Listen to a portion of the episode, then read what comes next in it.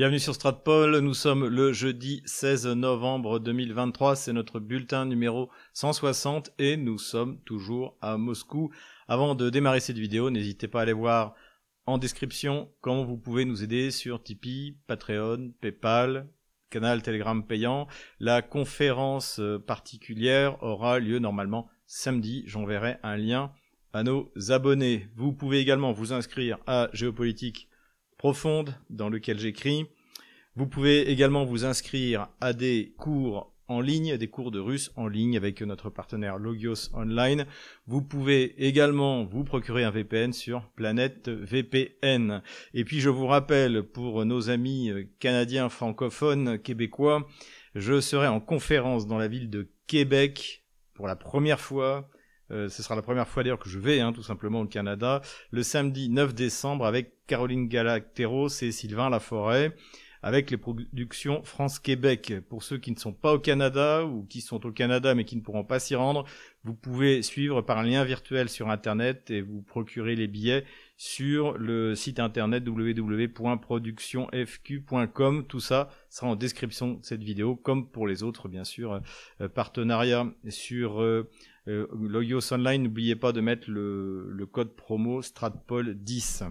Mais passons tout de suite aux nouvelles économiques et la Commission européenne a modifié ses estimations de la croissance du PIB russe puisqu'on est passé d'une croissance estimée au début de l'année à 0,9% à 2%. Et oui, et oui, il fallait suivre Stratpol depuis le début. Euh, je rappelle que Vladimir Poutine, il y a un peu plus d'un mois, a dit que lui pensait que la croissance pourrait atteindre 3%. De toute manière, on va le voir, mais ce qui est clair, c'est que c'est mieux que la zone euro et c'est mieux que la France, sachant en plus qu'en France, tous les chiffres sont truqués. On reparle du budget américain. Donc, comme on l'a dit la dernière fois, le Sénat avait refusé de voter, le budget avait bloqué le budget parce que le, la Chambre des représentants, qui est contrôlée par les républicains, avait refusé d'inclure dans l'aide à Israël une aide à l'Ukraine. Et donc le Sénat qui veut absolument maintenir l'aide à l'Ukraine, hein, la, la, guerre en fait contre la Russie de, de l'OTAN contre la Russie, c'est une guerre de la gauche américaine, du Parti démocrate, exactement comme en France finalement. Donc euh, le Sénat avait bloqué avait bloqué cette euh, loi euh, budgétaire et là finalement une loi a été votée sans aide ni pour Israël ni pour l'Ukraine. Donc ça, je pense que ça a des répercussions sur les campagnes électorales à venir, en tout cas le budget voté. Parlons maintenant haute technologie. La compagnie euh, japonaise Canon a annoncé qu'ils avaient trouvé un système donc qui va pouvoir permettre de forger des microprocesseurs à basse nanométrie. Il parle de 5 nanomètres, mais euh, il vise le 2 nanomètres. Donc jusqu'à présent, les systèmes qui existaient, donc qui sont quasiment, oui, qui sont le monopole de ASML. Donc c'est une société qui fabrique les espèces de machines-outils qui marchent avec euh, une lumière extrême ultraviolette euh, voilà, et donc qui est un système de lithographie. Donc en fait, vous projetez sur une sur un, euh, une couche en silicium. Hein, je suis pas spécialiste, mais c'est d'après ce que j'ai lu, vous projetez en fait le microprocesseur et vous le gravez de cette de cette manière. Et là, les, euh, les, les japonais de Canon ont trouvé un autre moyen qui consiste à imprimer avec un espèce de, de, de tampon à, à, basse nanométrie, d'imprimer sur sur une couche, eh bien le, le le microprocesseur. Voilà. Donc on va voir ce que va donner ce système. Ce qui est intéressant, c'est que c'est totalement différent du, du système précédent puisqu'il n'y a, a, plus de lithographie.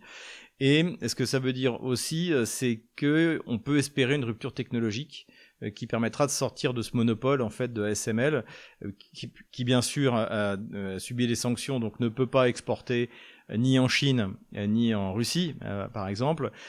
Et si les Japonais ont réussi donc une, une, percée dans ce domaine-là, domaine-là, hein, si elle se confirme, en tout cas c'est dans Bloomberg, donc c'est a priori plutôt sérieux, ça veut dire que bien ce genre de technologie peut être aussi développé euh, par la Chine et, pourquoi pas par la Russie, parce que sans rupture technologique, je vois pas comment un pays comme la Russie ou la France d'ailleurs, hein, pourra un jour rattraper, rattraper euh, son retard par rapport aux Chinois de SMIC euh, ou aux Taïwanais de TSMC. Voilà.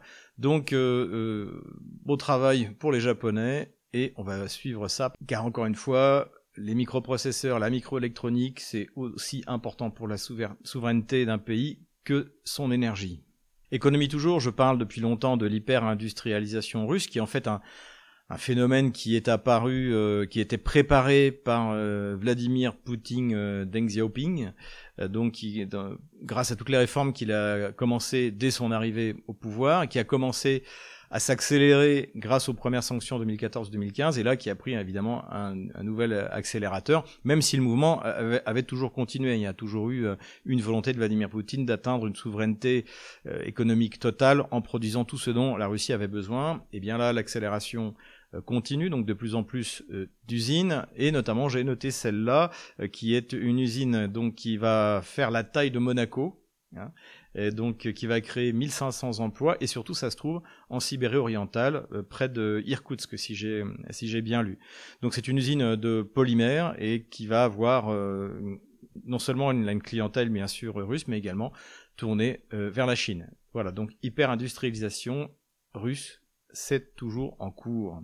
Passons maintenant au politico-diplomatique et l'événement principal, ça a été bien sûr la rencontre à San Francisco entre le président chinois Xi Jinping et son homologue Joe Biden. Alors avant de démarrer sur la rencontre elle-même, on peut dire qu'on a assisté au même genre de sabotage que Macron avait subi de la part de son ministre des Affaires étrangères, Madame Colonna, puisqu'elle avait mis en garde la Chine de ne pas aider la Russie une semaine avant. Encore une fois, la notion de, de perte de face est très importante euh, en Chine, ce qui fait que vous ne menacez pas quelqu'un ouvertement, vous n'obtiendrez rien de lui. Donc visiblement, euh, Madame Colonna n'était pas au courant et Madame Yellen, donc secrétaire d'État au Trésor non plus, puisque elle aussi, elle s'est permis de menacer la Chine sur le même sujet euh, cinq jours, cinq jours avant que euh, Joe Biden accueille Xi Jinping. Donc là aussi, on peut y voir une peut-être une soit de la bêtise, hein, soit c'est, elle, est aussi gourde que notre ministre Madame Colonna, soit un fait exprès pour saboter a priori la rencontre. Alors la rencontre a priori c'est pas trop mal passé, en tout cas au début. Euh, les messages qui ont été transmis, j'en ai noté euh, quelques-uns. Donc euh, les États-Unis et la Chine, a dit Joe Biden, doivent veiller à ce que leur concurrence ne dégénère pas en conflit. Pas les Chinois qui vont dire le, contraire. Biden a fait part de ses inquiétudes vis-à-vis du développement de la crise ukrainienne, à son homologue Xi Jinping, pourquoi pas. Joe Biden n'a pas pu évidemment s'empêcher lui aussi de mettre en garde la Chine de ne pas interférer dans les élections à Taïwan et également demander à, donc à son homologue Xi Jinping d'œuvrer pour euh, la dénucléarisation de la Corée du Nord. Je lui souhaite par avance bien du plaisir. De son côté, Xi Jinping a demandé aux États-Unis, réponse du berger à la barrière, de ne pas armer Taïwan. Il a affirmé en plus que la Chine ne comptait pas reprendre Taïwan par la force. Hein, je rappelle que dans le plan de Deng Xiaoping, la réunification avec la Chine s'est prévue en 2049 ou 2059, 2049 je crois.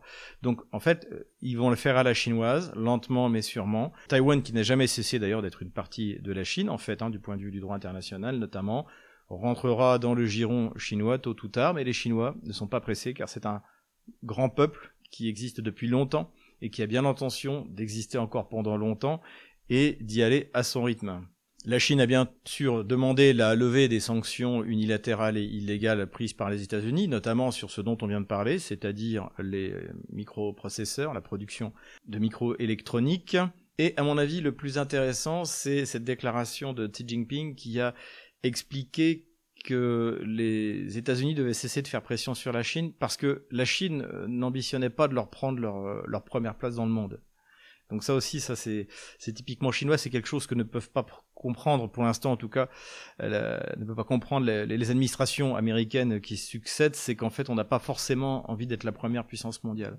La place de second ou de troisième est largement suffisante. C'est d'ailleurs exactement la même chose que pense la Russie. La Russie s'occupe de son étranger proche, c'est là où sont ses intérêts vitaux, et le reste après, eh bien des projets euh, aussi vastes et euh, long, que les routes de la soie euh, leur conviennent très bien. Donc là aussi petite leçon de, sagesse chinoise vis-à-vis de Joe Biden. Voilà, à la fin de ce voyage, différents accords euh, ont été euh, signés sur l'augmentation des vols entre les deux pays, les échanges culturels, euh, les discussions au niveau militaire pour éviter l'escalade, le développement du tourisme et le contrôle de l'intelligence artificielle pour pas que son développement ne tourne en catastrophe. Donc en fait, globalement, on peut dire que c'était plutôt une visite diplomatique avec un bilan positif, sauf que à la grande stupeur de Blinken, enfin stupeur, pas étonnement parce que visiblement il s'attendait à quelque chose, eh bien Joe Biden n'a pas pu s'empêcher lors d'une conférence de presse de déclarer que Xi Jinping était un dictateur. Donc là, au niveau de la perte de face, on est au top. Euh, est-ce que ça va saboter le, la, la, rencontre, les résultats de la rencontre? Ça, je, nous, nous, allons le voir. Ce qui est clair, c'est que ça laissera des traces pour très longtemps, comme d'habitude. Et puis, ça montre qu'en fait, une fois de plus, euh, euh, si quelque chose avait été préparé par les équipes de Joe Biden et celles de Blinken, en fait, Joe Biden a un petit problème. Hein. Là, c'est vraiment les fils qui se touchent. Euh, et c'est du, du sabotage. Même Macron, qui, qui parle pour ne rien dire, n'aurait jamais sorti un truc pareil à la fin d'une rencontre d'un tel niveau. Donc euh, voilà où en est l'administration américaine démocrate. Voilà à qui nous avons remis les clés de notre souveraineté et les clés de, nos armées. Puisqu'on parle de pays euh, soumis à Washington, eh bien, Olaf Scholz, le chancelier allemand, a donné une interview, une longue interview dans laquelle il a abordé différents sujets. Donc, sur le conflit israélo-palestinien, il a une position vis-à-vis -vis de la Palestine encore plus dure que celle d'Emmanuel Macron puisqu'il euh, dit qu'il ne faut pas euh, de cesser le feu, qu'il faut continuer la guerre, parce que sinon le Hamas va l'utiliser pour reprendre des forces. Sur l'Ukraine, il a une position assez ambiguë, puisqu'il dit qu'il faut continuer à aider, à aider l'Ukraine, mais qu'il est prêt de nouveau à discuter avec Moscou. Alors sur quelle base, sur quel principe, évidemment, là c'est toujours euh, finalement oui mais bon c'est Kiev qui décidera. Donc en fait si c'est Kiev c'est Washington. Donc en fait en fait il parle également un peu comme Emmanuel Macron pour ne rien dire. Bonne nouvelle, hier nous avons tourné sur euh, RT en français une émission précisément sur l'Allemagne avec comme invité Édouard Husson. Donc euh, restez connectés parce que je pense que ça va être une émission fort intéressante. Toujours dans la soumission des pays européens à Washington, le nouveau ministre euh, des Affaires étrangères anglais, donc David Cameron, hein, qui avait été Premier ministre, qui était opposé au Brexit. D'ailleurs, le président Obama était venu militer contre le Brexit en Angleterre au moment de la campagne du, du, référendum. Hein. C'est dire le niveau de souveraineté quand même quand vous avez accueilli un président étranger qui vient faire la campagne pour vous en gros vous donner des ordres. Donc euh, il a été récemment rappelé donc David Cameron par le Premier ministre euh, euh, anglais pour reprendre pour prendre la place de mise Affaires étrangères. Ça a été interprété pour beaucoup comme un acte bien de soumission à Washington et je pense que c'est ce à quoi nous aurons affaire et en tout cas au bout de deux jours il s'est rendu à Kiev et là bien sûr toutes les hypothèses restent possibles puisque euh, comme vient de le dire, David Cameron est euh, en quelque sorte transmet les messages euh, de, de l'administration américaine. Et là, après, qu'est-ce qu'a choisi de faire l'administration américaine? Prolonger l'agonie, comme le dit Vladimir Poutine, de l'Ukraine en continuant à aider au compte-goutte, hein, de, toute manière, ou essayer de forcer l'Ukraine à un compromis. Ça, on le, verra dans les, je pense, dans les semaines et les mois qui viennent. Diplomatie encore Bachar el-Assad, donc euh, l'extraordinaire président syrien, a fait un voyage en Arabie Saoudite. Hein. Je rappelle que l'Arabie Saoudite était un des pays qui était le plus actif contre euh, la, Syrie, contre Bachar el-Assad. Et euh, finalement, Bachar el-Assad, dans un, premier temps, a réintégré la Ligue arabe et maintenant est en visite en Arabie Saoudite. Donc c'est quelque chose de tout à fait, significatif. Hein. Bachar el-Assad a gagné cette guerre contre l'Occident dégénéré et euh, les terroristes islamistes. Et aujourd'hui, eh bien, il cueille les euh, dividendes de, sa victoire, même si la situation, encore une fois, on a fait une émission également sur Russia Today à l'intérieur du pays, est euh, extrêmement difficile. Évidemment, comme toujours, à contre-courant, à contre-temps, à contre-emploi, le, le régime français, c'est comme ça qu'il faut l'appeler, enfin plutôt la justice française, a lancé un mandat d'arrêt pour les soi-disant attaques chimiques euh, qui auraient été commis par euh, le, le, président et ordonnées par le président Bachar el-Assad. Donc évidemment, ça, on l'avait traité à l'époque. Hein, je vous renvoie à tout l'historique de nos vidéos à l'époque. C'était euh, totalement faux, notamment Bachar el-Assad aurait euh, attendu spécialement une délégation de l'ONU pour démarrer, hein, puisque le jour même, tout d'un coup, il y a des attaques chimiques. Donc euh, tout ça était euh, complètement faux. C'était aussi faux que le MH17, aussi faux que Boucha, aussi faux que les armes de destruction massive, aussi faux que les couveuses euh, etc., etc. De toute manière, avec l'empire du mensonge, on peut euh, s'attendre à tout. Donc tout ça était faux, mais en tout cas, ça a été choisi comme prétexte par la justice française pour lancer un mandat d'arrêt. Alors ce qui est intéressant de savoir, je ne crois pas à l'indépendance de la justice en France, il y a qu'à voir l'élection d'Emmanuel Macron en, euh, en 2016, euh, quand le, le, candidat qui devait l'emporter, François Fillon, a été victime d'un putsch médiatico-judiciaire. Donc la question qui se pose, c'est qu'en fait, est-ce qu'il y a eu un ordre de l'Élysée euh, par le ministère de la Justice de lancer ce mandat d'arrêt. Ou est-ce que c'est une initiative des juges gauchistes hein? Et il y a aussi évidemment un agenda international qui, bien sûr, consiste à soutenir toutes les initiatives de destruction des pays et des États qui fonctionnent, comme c'était le cas de la Syrie de Bachar el-Assad, et donc euh, en utilisant eh bien ce système judiciaire pour en plus, qui est un moyen en fait d'empêcher un rapprochement de la Syrie et de la France. Encore une fois, ce sont les juges qui décident. Dernier sujet politico-stratégique, en fait, je vous renvoie à l'article de bah, celui que je considère maintenant comme un ami, Pepe Escobar, parce qu'on n'a pas arrêté de se croiser dans des différents euh, forums, euh, euh, dans les différents coins de la Russie cette année. D'ailleurs, plusieurs interviews ont été faites pour Russia Today en français, d'autres encore sont en, en préparation. Et donc, euh, Pepe Escobar a fait un article très intéressant dans la revue numérique Cradle, sur lequel il parle du conflit israélo-palestinien. Alors, il tire dans tous les sens. Euh, J'aime beaucoup son style. Euh, après, à chacun de, de, de, se faire son avis. Mais ce qui est intéressant, c'est que, euh, tout d'abord, bah, c'est le titre et le sous-titre de l'article. Pour lui, Washington avait besoin de ce conflit en Israël parce que l'administration américaine est en train de perdre en Ukraine. Et à l'intérieur, il dresse un, un tableau au vitriol du comportement des pays, euh, de la plupart des pays musulmans, y compris de la, euh, Turquie, dans leur soutien trop faible selon lui euh, vis-à-vis de, des Palestiniens.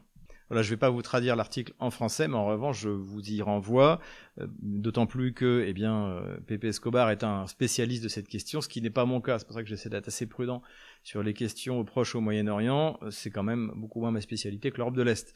Voilà, comme vous l'aviez, comme vous l'aviez compris. Terrorisme maintenant. Et première nouvelle intéressante, la, Russie, l'armée russe a capturé deux mercenaires géorgiens donc qui ont rejoint la, la, Légion internationale. L'un d'eux s'appelle Georgi Choubetidze et il est passé, on va dire, aux aveux, il a été filmé. Il fait ça visage découvert, donc on peut déjà facilement vérifier s'il y a bien un, Georgi euh, Et après, c'est intéressant d'écouter ce qu'il dit. Il le dit sans haine ni violence mais il y a les accents de la sincérité. Alors qu'est-ce qu'il dit? Ben il dit que euh, deux choses intéressantes. Tout d'abord que en fait les mercenaires sont utilisés, ça on l'avait compris, comme bataillon d'arrêt, comme unité d'arrêt, c'est-à-dire pour empêcher les euh, mobilisés ukrainiens d'abandonner euh, leur poste ou de se rendre. Et donc lui-même d'ailleurs a, en tant que sniper, a abattu des Ukrainiens qui voulaient se rendre. Donc ça, on s'en doutait. Ce qu'on sait aussi, la deuxième information, c'est que donc il était avec des Britanniques, des Espagnols, des Américains et deux Français qui sont des criminels de guerre, puisqu'il a raconté que deux mercenaires euh, français avaient abattu un homme euh, qui refusait de les laisser euh, rentrer dans, sa maison. Donc ça, évidemment, bah, les, Russes maintenant le savent. Je pense qu'ils vont identifier assez rapidement qui sont ces Français et qu'un mandat d'arrêt international sera visiblement envoyé. Et encore une fois, c'est exactement ce qui s'est passé d'ailleurs à Boucha. Boucha, il y a eu un massacre à Boucha fait par euh, les Kieviens. Parce que, euh, encore une fois, euh, à l'inverse, là, les, les, gens avaient ouvert leurs portes aux Russes, leur avaient donné à manger, permis d'aller aux toilettes, etc. Boucha, c'est ça. Et on voit le comportement de ces, de ces mercenaires français qui font à notre nation. Eh bien, c'est du même type. Terrorisme encore, la Russie a émis un mandat d'arrêt contre Andrei Paroubi. Pour ceux qui se souviennent, en fait, donc c'est un des acteurs principaux de Maïdan. Il a été ministre, il avait rencontré d'ailleurs son homologue euh, socialiste euh, euh, français, j'ai oublié son nom, et c'est un des principaux organisateurs des actes de répression contre les populations russes et russophones d'Ukraine, et notamment l'organisateur du massacre d'Odessa du 2 mai 2014, hein, qui avait été un des déclencheurs du soulèvement en, en Ukraine, et qui été suivi en fait d'autres massacres encore, notamment le 9 mai à Mariupol. Donc voilà, de toute manière, comme je l'avais dit, alors Vladimir Poutine n'est pas Staline et, ni Khrouchtchev, mais cela dit, Stepan Bandera a été retrouvé 14 ans après. Il a été tué. Là, je pense que Paroubi sera retrouvé tôt, ou tard et sera amené devant les tribunaux russes. Comme d'ailleurs les mercenaires qui tuent, qui tuent des Russes ou des russophones en Ukraine. Et on reparle de la nef des fous avec Irina Farion, dont je vous avais parlé, qui d'ailleurs d'ailleurs avait euh, envoyé des messages sur les réseaux sociaux de bonheur au moment du massacre d'Odessa, euh, heureux de voir euh, ces Russes brûler vifs. Ça, ça, lui a plu vraiment. Donc, elle, comme nous l'avait dit, elle a commencé à exiger la purge du pays de, des russophones. Et il va plus rester grand monde en Ukraine, hein, bien sûr. Et donc finalement, le SBU a lancé contre elle une, une inculpation donc on va voir ce que ça va donner. Mais il faut bien comprendre que Irina Farion, c'est pas un cas isolé. Elle, elle est folle parce que elle parle ouvertement de tout ça. Mais euh, vous allez en Galicie, en Volhynie, ils pensent exactement la même chose. Donc euh, c'est pour ça que l'Ukraine est un pays qui ne peut pas tenir. C'est pas possible. En fait, si vraiment Kiev voulait sauver l'entité ukrainienne en tant qu'État, en fait, c'est plutôt euh, vers l'ouest de l'Ukraine qu'elle devrait envoyer ses troupes et mettre fin au culte de Bandera, que ce soit en Galicie ou en Volhynie. Et enfin, dernier acte terroriste, cette fois c'est à Kiev, c'est aussi le terrorisme, du terrorisme intellectuel, civilisationnel, culturel. Une nouvelle statue de Pushkin a été démontée, voilà, après avoir été euh, saccagée. De toute manière, ça, il va y en avoir de plus en plus. Plus la situation sur le front va euh, s'aggraver pour euh, le régime otano-kievien, plus euh, les statues de Pushkin vont tomber, tout ce qui va, tout ce qui lie la, la, petite Russie à son, à son histoire véritable, c'est-à-dire à la grande Russie hein, finalement, tout ça va être saccagé. Cela dit, ce ne sont que des statues, et une statue, ça se reconstruit, ça, ça se resculpte et ça se remet en place. Donc voilà, c'est du terrorisme culturel, mais il n'y a rien d'irrémédiable. Armement maintenant, je voudrais faire quelques commentaires sur un schéma qui a été publié par un Ukrainien, visiblement, qui s'appelle Volodymyr euh, Datsenko, euh, qui a publié sur, euh, sur son Twitter, si je, crois bien, et ça a pas mal circulé, un schéma qui montre les, approvisionnements en armes pour les Kieviens et pour les Russes. Alors, c'est loin d'être parfait, d'ailleurs il manque, il manque pas mal de choses. Cela dit, au-delà des quantités et des armements qui sont exposés, on peut quand même retirer quelques principes intéressants. la première chose que l'on voit, c'est la diversité des chars de combat qui ont été livrés par les différents euh, pays euh, de l'OTAN. Et là, on voit l'énorme diversité et les problèmes logistiques que ça peut poser, puisqu'il n'y a rien en commun entre un Léopard 2, un T-72 ou un PT-91, euh, donc c'est la version polonaise, un Challenger 2, un Léopard 1, un Abrams, un RTV 122. Et du côté russe, on voit que finalement, il y a deux chars principaux, le T-72 et le T-90, hein, qui sont en fait euh, l'un étant une évolution de l'autre, donc il y a énormément encore de sous-ensembles en commun, même si euh, technologiquement ça n'a plus grand-chose à voir avec le T-72 qui est sorti euh, dans les années 70, et le T-80, donc qui est le deuxième char de bataille principal, qui lui est d'une conception assez différente, mais il y, a toujours des, pièces en commun. Donc ça, gros avantage de, la Russie, c'est à peu près pareil pendant la deuxième guerre mondiale. En fait, il y avait euh, trois, il y a eu trois chars principaux de mémoire, le KV-1, le, le T-34 et puis le IS-2, le Joseph Staline 2 euh, de, mémoire. Et finalement, les Russes ont, pendant cette guerre contre l'OTAN, le même avantage qu'ils avaient contre l'Allemagne, qui avait également des tas de modèles de chars différents, ce qui posait des problèmes d'entretien et de logistique, et problème également du poids. Autre commentaire qu'on peut faire, c'est que dans la liste donc des chars ukrainiens, il y a le Léopard 1A. Donc le Léopard 1A, c'est un char qui ne peut pas être envoyé en première ligne, c'est pas possible, c'est bien trop ancien, il est très peu protégé. Alors il y a eu un article qui a été publié dans Forbes où, l'auteur nous explique que oui, mais il faudrait euh, qu'ils changent un peu la manière dont ils organisent leur, euh, leur tactique, etc. Non, le Leopard 1, c'est comme le T-55, 54 ou le T-62. Euh, D'ailleurs, il faut noter que les, Ukrainiens en ont ressorti également hein, des, chars de cette génération. C'est des chars qui doivent être sur les lignes arrières, sur la défense échelonnée, mais absolument pas en, tête des, euh, des offensives. D'ailleurs, vous n'en voyez pas euh, ni du côté ukrainien, ni du côté, euh, ni du côté russe. On a on a vraiment les, chars de, génération beaucoup plus récente. Voilà, quel que soit le nombre de chars Léopard 1 envoyés, c'est pas eux qu'on va envoyer pour, euh, pour la percer. C'est complètement absurde. Sur la ligne du dessous, alors là on voit bon les 40 AMX-10, donc encore une fois, livrer des AMX-10 c'est comme des VAP, c'est des crimes de guerre puisque c'est très mal euh, protégé, c'est pas du tout fait pour ce genre de conflit. En plus en ce moment c'est la Rasputitsa, donc euh, tout ce qui est à roue, bah, ça s'enfonce, donc ça sert à rien.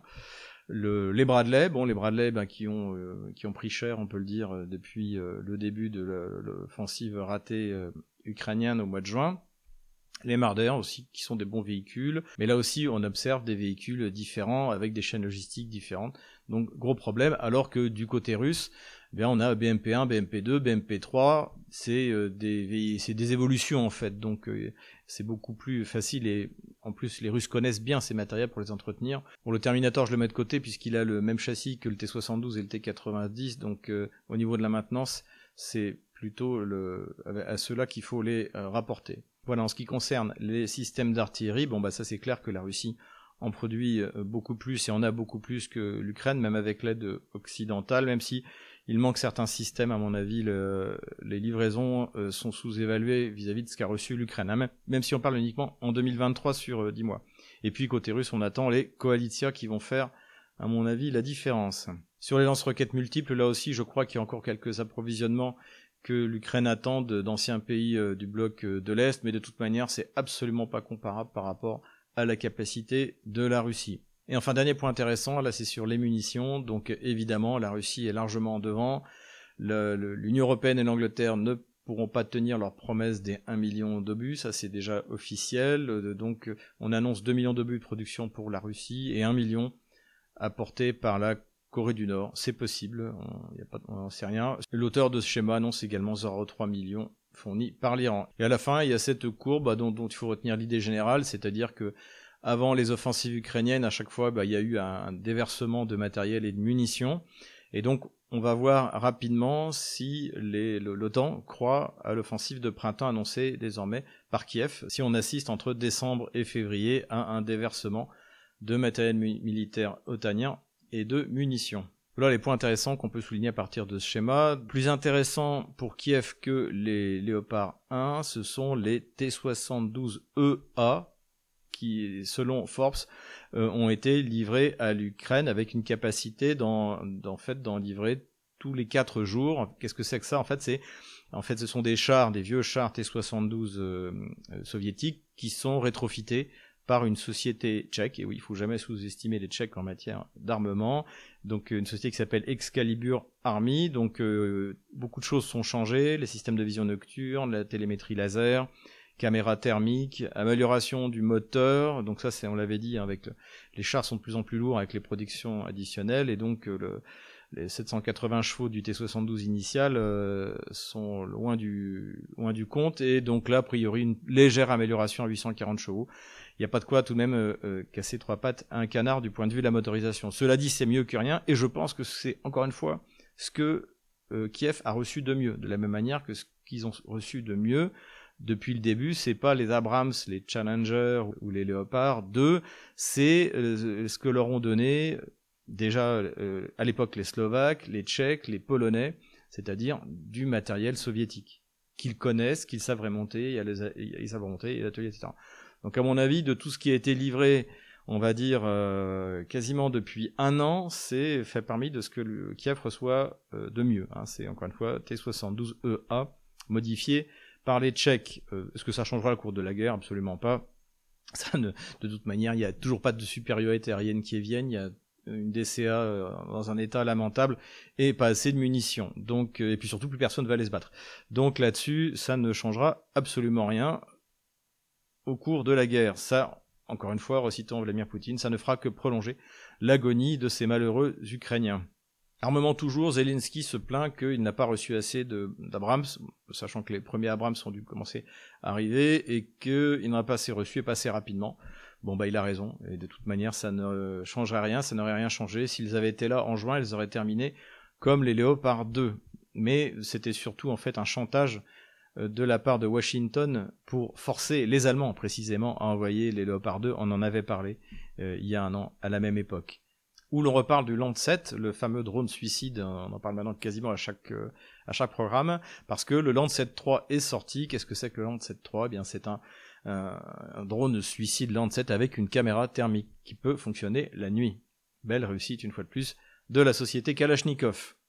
Et quelques images pour finir du K-52, donc c'est l'hélicoptère d'attaque euh, euh, russe blindé euh, qui a fait un malheur lui aussi depuis bientôt deux ans sur le front contre l'OTAN et qui aujourd'hui est quasiment intouchable hein, puisque avec les nouveaux les missiles, on en avait parlé, qui portent à plus de 10 km, les prochains porteront à même 20 et même jusqu'à 100 km on parle, il peut largement tirer derrière la ligne de front et les, euh, blindés euh, otano-kieviens ne peuvent rien y faire. Donc il a eu la cote à Dubaï, évidemment, on n'est pas prêt de le voir au Bourget, mais à Dubaï, au salon aéronautique, c'est tout à fait possible.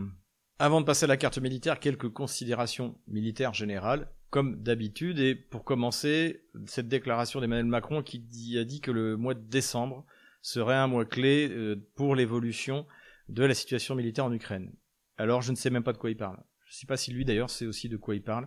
Si quelqu'un a une idée euh, de quoi il s'agit, parce que je pense pas honnêtement que les Russes euh, fassent une grande offensive et euh, mettent à genoux comme ça sur un claquement de doigts la défense ukrainienne. Ils vont continuer à progresser de manière locale. On, en a déjà parlé. Mais s'il y a une grande offensive, je la verrai plutôt, plutôt au printemps ou à l'été prochain. Donc je ne sais pas de quoi il parle. Donc vous avez été nombreux à m'envoyer cette information. Je ne sais pas. Faut lui demander à lui. Zelensky, quant à lui, a déclaré que l'Ukraine n'avait pas intérêt à un conflit gelé. Évidemment que c'est le cas, parce que si le conflit est gelé, déjà c'est ce que veulent aujourd'hui les démocrates américains, donc c'est ce que veut l'OTAN en tout cas aujourd'hui, en attendant que Trump revienne au pouvoir s'il y arrive. Ils ont besoin d'un conflit gelé, le temps des élections, quitte à reprendre après. Mais si le conflit est gelé, ça veut dire beaucoup moins d'aide financière et euh, militaire à Kiev, de toute manière. Donc ça, évidemment, euh, ce serait une véritable catastrophe parce que eux, les Russes, ne vont pas s'arrêter. Mais je pense que le plus intéressant dans cette déclaration, c'est qu'en fait, Zelensky voit ce qui est en train de se passer, ce que nous nous décrivons depuis. Hein, je crois que c'était au printemps où dans la presse américaine, on a commencé à parler d'une solution euh, à la coréenne ou une solution à la République fédérale d'Allemagne qui était rentrée dans l'OTAN sans être unifiée à la République démocratique allemande à l'époque de, de la guerre froide. Et donc aujourd'hui, c'est à mon avis le but numéro un du Parti démocrate américain de l'administration américaine. Geler le conflit sur le modèle nord-coréen, ce que ne veulent absolument pas les Russes. Et ce qui est intéressant aussi, c'est qu'au même moment, vous avez l'ancien secrétaire général de l'OTAN, donc M. Rasmussen, qui a déclaré qu'il fallait intégrer l'Ukraine dans l'OTAN sans euh, les territoires contestés, c'est-à-dire le Donbass et euh, la Crimée. Donc euh, il a oublié que depuis il y, a encore deux régions qui ont été réunifiées à la Russie. Mais en fait, ce qu'il veut dire, c'est qu'il est parfaitement conscient qu'on rentre dans un traité avec des frontières. Et surtout quand le traité Atlantique Nord, il y a l'article 5 qui entraîne automatiquement les pays dans la guerre si l'un est attaqué. Donc avec les moyens qu'il juge nécessaires, faut bien préciser. Mais cela dit, c'est aussi pour ça que l'Ukraine ne veut pas rentrer dans l'OTAN, c'est que dans ce cas, ça voudrait dire que ben, nous, par exemple les Français, on est immédiatement en guerre contre, contre la Russie et l'escalade devient euh, quasi incontrôlable. Donc pour euh, pallier ce problème, en fait, l'idée, et je sais que c'est une idée qui courait même avant l'opération militaire spéciale, j'ai eu quelques confidences là-dessus, l'idée c'est qu'en fait, brutalement, Kiev renonce à la Crimée et au Donbass et rentre dans l'OTAN avec, avec les frontières donc des frontières nettes reconnues internationalement qui ne pourront pas être contestées par, la Russie. Bon, ça je l'ai dit, il premier problème, c'est que maintenant il y a deux régions en plus qui font partie de la Russie. Et de toute manière, même si aujourd'hui l'Ukraine rentre dans l'OTAN, ça n'empêchera pas la Russie de la dénazifier ou la débandériser, euh, si vous préférez. Donc en fait, c'est de l'agitation. Cela dit, c'est quelque chose, encore une fois, qui tourne autour de cette idée de geler le conflit. Hein, encore une fois, on en dira. Euh, puisque Rasmussen dit, oui, mais si jamais on fait ça, les Russes pourront plus faire de tirs dans la profondeur du territoire ukrainien. Tu parles, Charles, bien sûr que si, ils vont continuer jusqu'à ce que Kiev euh, ait capitulé. C'est aussi simple, aussi simple que ça. L'été dernier, c'était Stian Jensen qui avait donné une interview dans la presse norvégienne. Donc Stian Jensen, c'est le chef d'état-major de Stoltenberg, le successeur de Rasmussen, et lui aussi avait dit que en fait, euh, il y aurait une possibilité de rentrer dans l'OTAN euh, à condition de renoncer au territoire contesté. Aussi, la déclaration avait fait scandale, mais en tout cas, c'est des messages qui sont passés parce qu'aujourd'hui, de toute manière, la priorité de l'OTAN, la priorité de Washington, c'est de sauver Odessa. Tout le monde a parfaitement compris que les Russes ont l'intention d'aller jusqu'à Odessa et de couper euh, l'accès à la mer Noire, non seulement bien sûr à ce qui restera de l'Ukraine, mais également à la Pologne avec son, euh, son initiative ridicule des trois mers. Donc ça, ça montre que l'option pour les démocrates américains, pour l'administration américaine actuelle, c'est le gel du conflit et de sauver Odessa, quitte même, en dernier recours, à perdre la Crimée et le Donbass. Ça, ils y sont prêts, ça me paraît clair. Nous revoilà sur la carte. Alors je vous rappelle, hein, j'utilise désormais Google Maps parce que euh, Map.army ne fonctionne plus. Voilà. Donc euh, on va y aller directement par le front sud sur Kherson. Voilà, j'ai mis avec le paysage pour changer un, peu. Donc euh, les Russes ont commencé à l'opération de liquidation de ces débarquements absurdes sur la rive gauche du Dniepr qui leur coûte très cher en vie humaine. Donc euh, l'artillerie russe a commencé à faire le travail ainsi que l'aviation russe. Ça a été une véritable hécatombe sur la tête de pont qui avait été mise en place par les Kieviens ici à Krinky, dont ça a été une véritable catastrophe. À noter que le Wall Street Journal a fait un article sur cette tentative de débarquement et de créer une tête de pont sur la rive gauche du Dniepr. Eh bien, dans cet article du Wall Street Journal, euh, on sent le scepticisme du rédacteur sur l'utilité et l'opportunité de cette opération. Et finalement, lui aussi laisse entendre que c'est simplement une, une opération TikTok. Lui, il parle davantage de, de publicité. Mais en gros, ça revient à peu près au même. On revient du côté du front de Zaporozhye, donc euh, autour de Rabotieno. Bon, en gros, le front n'a pas bougé. Les Kieviens lancent de temps en temps des petites, euh, des petites attaques. Les Russes contre-attaquent. Le front est stabilisé. Pareil à la jonction entre les deux régions de Donetsk et de Zaporozhye. Il y a des tentatives d'attaques de, russes qui sont assez limitées, compliquées à cause du temps, euh, parce que ben c'est la la gadoue en ce moment, c'est la Rasputitsa. Donc euh, ça va pas très loin, rien de particulier dans cette zone là. En revanche, évidemment, ça bouge sur Avdiivka. Donc les Russes avancent de tous les côtés.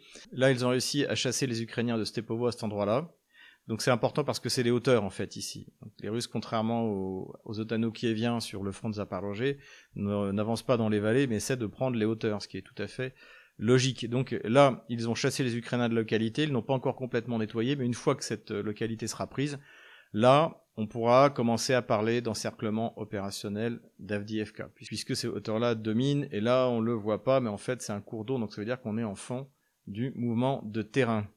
Les Russes aussi ont continué à progresser vers euh, l'usine, vers la coquerie, et également dans la zone industrielle au sud d'Avdiivka. Donc pour l'instant, ça avance lentement, mais sûrement, encore une fois, c'est un véritable déluge de feu, d'artillerie, de bombes planantes. C'est euh, les Russes, pour limiter leurs pertes, eh bien, euh, utilisent à fond la supériorité colossale de leur puissance de feu sur celle de l'OTAN. Progression également au sud. La bonne nouvelle, entre guillemets, sauf pour ces malheureux Ukrainiens, c'est que Zelensky ne veut pas lâcher euh, Avdiivka, donc ça veut dire que si jamais le, chaudron est fermé, eh bien, il y aura euh, une reddition, on espère, de plusieurs milliers d'hommes euh, à cet endroit-là, donc comme il y a eu à Mariupol. Et surtout, Kiev envoie des renforts. Donc ça aussi, ça permet à l'armée russe de les détruire au fur et à mesure qu'ils arrivent, exactement ce qui s'est passé à Bakhmut, et ça libère d'autres euh, parties du front. Les Kieviens auraient commencé une attaque vers euh, Gorlovka, à cet endroit-là. Donc euh, sans doute rien de vraiment sérieux, plus pour essayer eux aussi de faire diversion pour empêcher les Russes d'envoyer des renforts dans la direction donc de ce qui est le Schwerpunkt, le point d'attaque principal des Russes, c'est-à-dire Avdiivka. Les attaques de l'OTAN ont toutes été repoussées en tout cas. Sur Bakhmut, les Russes sont en train d'achever la reconquête des hauteurs autour de Klishevka, ici. Donc ça, c'est en bonne, voie. Et également, on recommencé à progresser au nord de Bakhmut. Donc euh, de reprendre en fait la progression qui s'était arrêtée euh, au mois de mai, en, en, moment où l'armée russe s'est mise en défensive pour attendre l'offensive ukrainienne. Donc reprendre la progression vers Tchassov ou vers le sud. Donc si ça se confirme, ça veut dire que les Russes reprennent l'offensive à partir de Bakhmut, Artyomiosk. Plus au nord, rien à signaler. Sud du front nord, là non plus. En revanche, les Russes ont commencé à progresser de nouveau vers Kupiansk. Hein. Kupiansk, c'est ici. Je pense que c'est le, deuxième objectif de la campagne d'hiver russe. En tout cas, pour essayer d'y entraîner les réserves ukrainiennes et faire, et également là aussi, comme à Bakhmut. Donc, euh, les Russes auraient pris euh, Ivanovka et seraient en train de nettoyer la localité. Donc, euh, petit succès sur ce front-là. Il progresse aussi, paraît-il, à partir de Sinkovka, mais pour l'instant, je n'ai pas bougé la ligne parce que bah, ça fait déjà plusieurs semaines qu'ils sont là, donc j'attends qu'ils prennent Sinkovka pour le faire. Voilà où en est la ligne de front jeudi 16 novembre 2023. Voilà, c'est tout pour aujourd'hui. J'espère que cette vidéo vous a plu. N'hésitez pas à vous inscrire sur les différents réseaux sociaux. Je vise les 70 000 abonnés sur Twitter. Alors, allez vous inscrire sur Twitter, et puis canal Telegram, et puis Odyssey, et puis Rumble. Et puis merci à tous ceux qui reprennent nos vidéos dans différents supports. Je leur en fais pas la pub hein, quand ils le font sur YouTube, parce que sinon après leurs chaînes vont sauter. C'est comme ça que ça marche la démocratie en France. Voilà. De toute manière, comme vous venez de le voir, la situation sur le front va dans notre sens. Courage, on les aura.